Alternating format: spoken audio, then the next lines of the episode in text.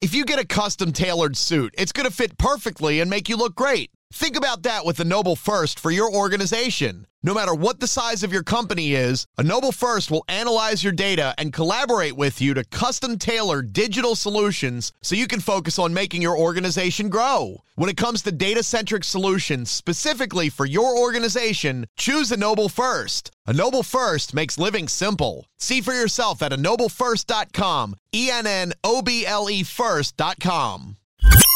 Pia Podcast, en tus oídos un podcast en español de Pia Podcast. Bienvenidos a este cuartico de historia musical y del recuerdo. Hoy es 8 de abril y este capítulo está dedicado a María Félix. Y todo, toda la energía de toda esta gente me la hago mía. No está mal, ¿eh?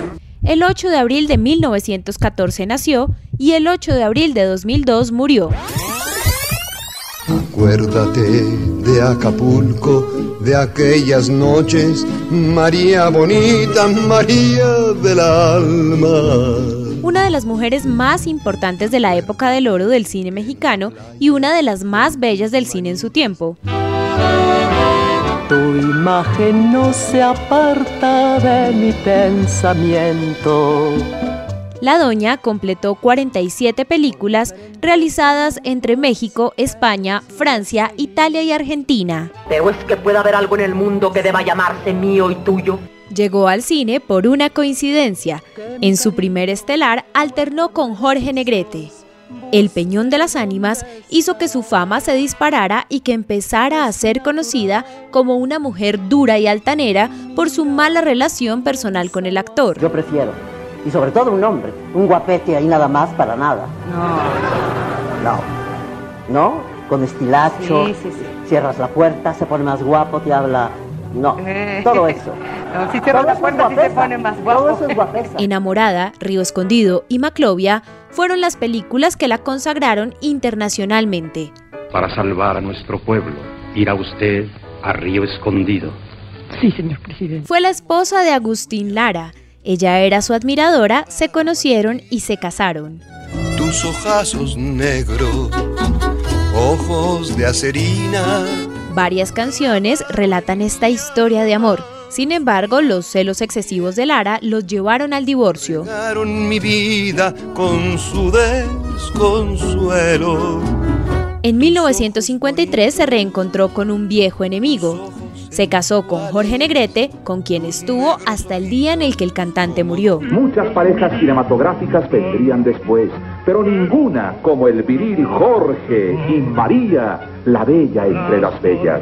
Pareja espectacular. María viajó a Francia, en donde hizo varias películas, y cuando regresó a México, convertida en una figura mítica del cine, su carrera se centró en historias de la Revolución Mexicana. Estás equivocado, Tizoc. Entonces no es la Virgencita. No. Ahora que el parecido es asombroso. Es igualita a la imagen de nuestra capilla. No, Tata. Esta es más bonita. No blasfemes. En 1974, luego de la muerte de su cuarto esposo, María Félix se retira de la vida pública de manera parcial para dedicarse a una de sus grandes pasiones, los caballos. Este sueño mío también es tuyo, Don Alco.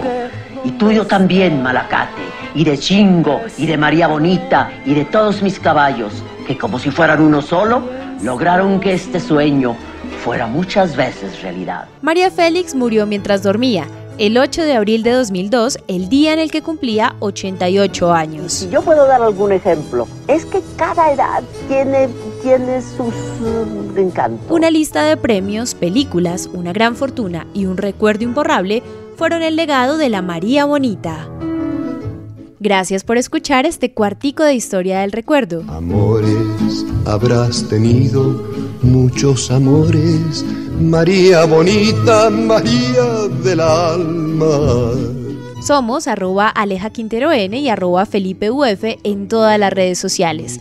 No olviden por favor compartir, enviarnos sus comentarios y seguir disfrutando este pequeño espacio para la historia. Nos encontramos mañana. Traigo lleno de flores para dejarlo como una ofrenda bajo tus plantas.